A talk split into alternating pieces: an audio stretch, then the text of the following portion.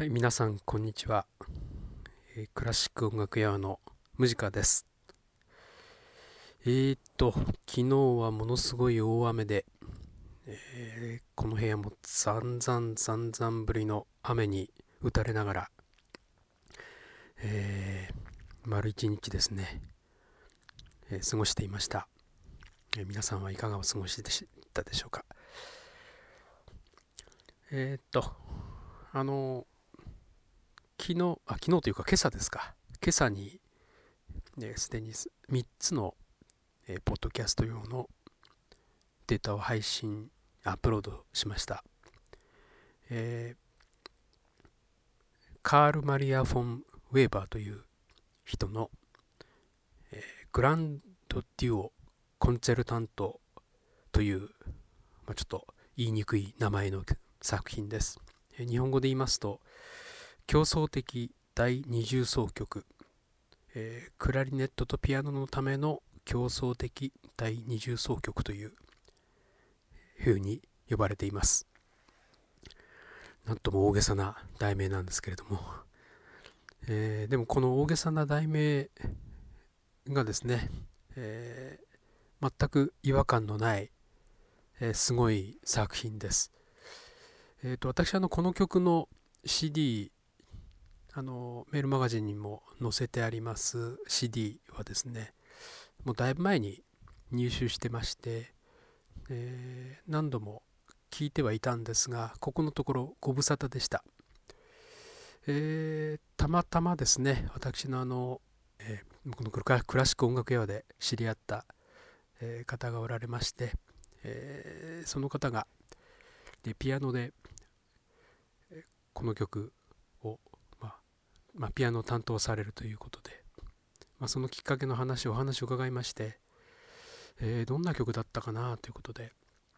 ちょっと CD を引っ張り出してきてもう一度聴いてみたんですねで、まあ、前に聞いた時はそれほど何度も何度も聴いた記憶は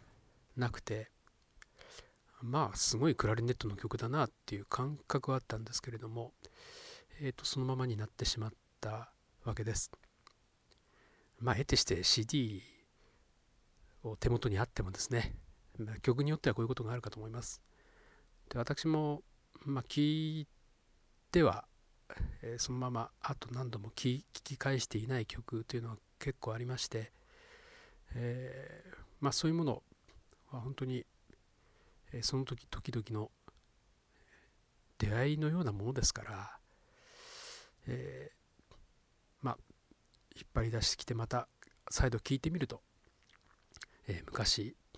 あまり、えー自分と自分に合う合わ合わなかったというような思うような曲でもですね意外と馬が合うような曲というのもあるかと思います、えー皆さんも、えーもしそういう CD がありましたら引っ張り出してきて聴いてみるのもいいんじゃないかなというふうに思います。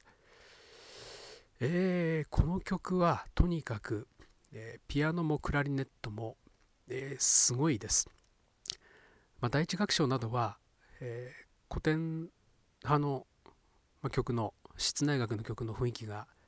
ま、十分ありまして非常に快活軽快に聞こえるんですけれども、えー実はとっても演奏するのは難しいんですね。まあ、前前回モーツァルトの曲のことも言いましたけれども、まあ、あのそれとはまた別の意味で難しいと思います。で第二楽章があの非常に今度はロ打って変わってロマン派的なんですね。えー曲だけ聞くとあらこれブラームスかななんていうふうに思うくらいの、えー情緒たっぷりの曲です。えー私はあの前回書いたんですかねあんまりこう感情移入すると音楽に感情に移入するっていうことが少し苦手というようなことを言ったんですが、まあ、こういう作品は、えー第二楽章の場合はですね、えーまあ、感情移入して演奏するのも、まあ、そういった演奏もいいんじゃないかななんて思ってるんですね。で今度第三楽章でまた打って変わって雰囲気が変わるんですけれども、えーまあ、あの前の楽章の暗い雰囲気に、まあえーと光を差し込む光が差し込んでくるような、そういった明るさはあるんですけれども、えー、まあ、ちょっと少しだけまだ影があるかなっていう、まあ、そういう印象の曲です。何しろ第三楽章のすごいところは、えー、まあ、音階練習じゃないかなと思うようなこうフレーズが非常にたくさん出てくるんですね。でそれに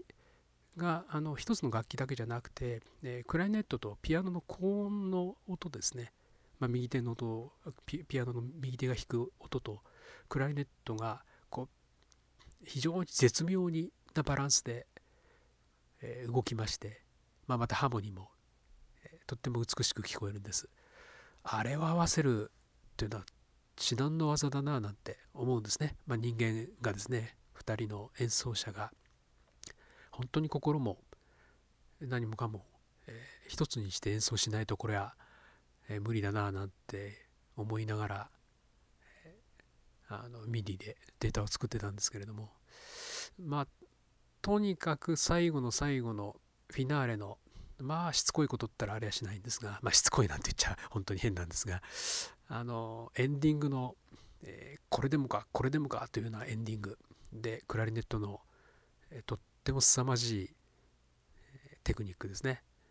えー、がこうふんだんに、え、聞くことができます。聞いてて本当に興奮するさせてくれる曲だと思うんですね、えー、市内楽、ま、穏やかなイメージがどっちかってあるんですけれども、えー、こういう曲も多々あります。あですから私はあのとっても室内楽が好きなんですけれども。であのカール・マリア・フォン・ウェーバーという方が、まあ、どんな人なのかっていうことは、まあ、正直あまり知らないまま、えー、私あのこの年まで来たんですがあの非常に微妙な位置にいる人ですよね。えー、であのそれとご承知の方もいらっしゃるかと思いませんがあのウェバーという人はモーツァルトの奥さんのいとこなんですね。だから、まあ、モーツァルトの影響があったかどうかということはちょっとこれは定かじゃないです。まあ多分あんまり関係ないと思うんですね。まあ、直接教育を受けるような機会ももちろんありませんし、えー、まあ、ウェバー自体はあのモーツァルトが亡くなってから音楽を本格的に学び始めましたので、まあ、あんまり関係ないと思います。まあ、ただ作品の影響とかそういったものは、まあ、あるんじゃないかなとは思うんですけれども。でただあのウェバーは、えーまあ、一旦成長した後二十、歳くらいで、え、学長という立場に就職できるんですけれども、まあ、いろんなこと、えー、まだ若いですからね、まあ、理想主義音楽に対する理想に燃えていたと思うんです、まあ、そういったことで周囲とちょっと圧力ができてしまいまして。なおかつあのお父さんのあの、まあ、どんなことがあったかちょっとよくわからないんですが、えー、お父さんの影響もあって悪影響ですね、えー、は悪評判です。もあって、えー、まあその職を追われまして、まあ、別の地に行くんですね。そして、えー、その地でまた今度は、まあ、今度は音楽から少し遠ざかろうということで、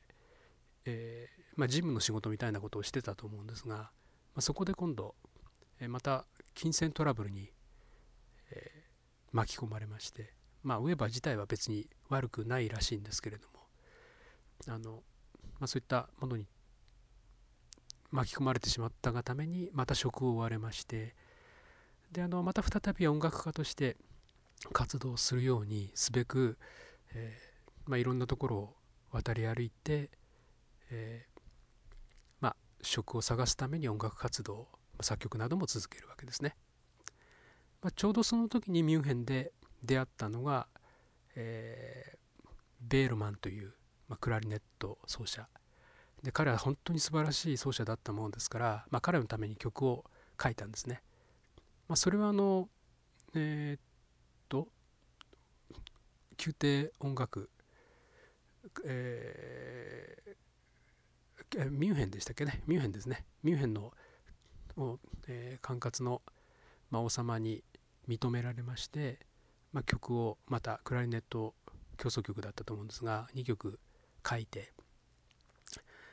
あのあわよくば就職できるかなっていうふうに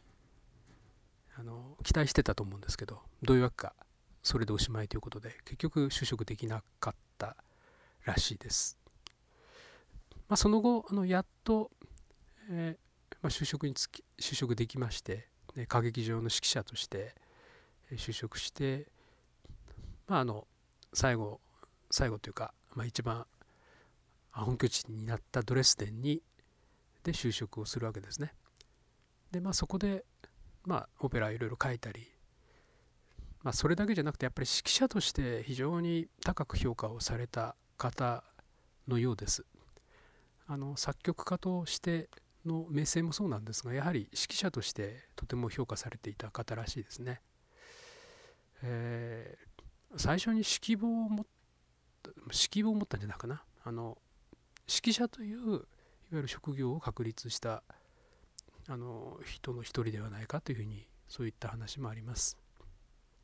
マダンの車種という、まあのもう大傑作はこれはもうとびっきり有名でして、まあ、誰もがその題名くらいは知ってると思いますし、まあ、私も学校の授業で、えー、まあ、断片的に学んだんですけれども、えー、まああのそういうちょっとこう、微妙な位置にいる作曲家でも曲は非常に素晴らしいものが多いみたいなんですね。で私もたくさん聴いてるわけじゃないもんですからあまり今はコメントできないんですけれども、えー、まあ、古典派とロマン派のこの狭間の、まあ、音楽っていうのは非常に私も関心がありますのでこれから、ね、どんどん聴いてまたこのクラシック音楽屋でも取り上げていきたいななんていうふうに思います。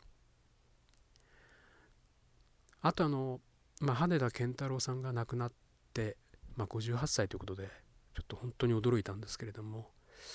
えー、まあ、最近は題名のない音楽会ですか？の司会をされていたということで私は残念ながらこの番組は拝見したことはないんですけれども、えー、まあ非常にトークのうまい方ですし、まあ、あの音楽的才能にあふれた方、まあ、そういったあの素晴らしい方が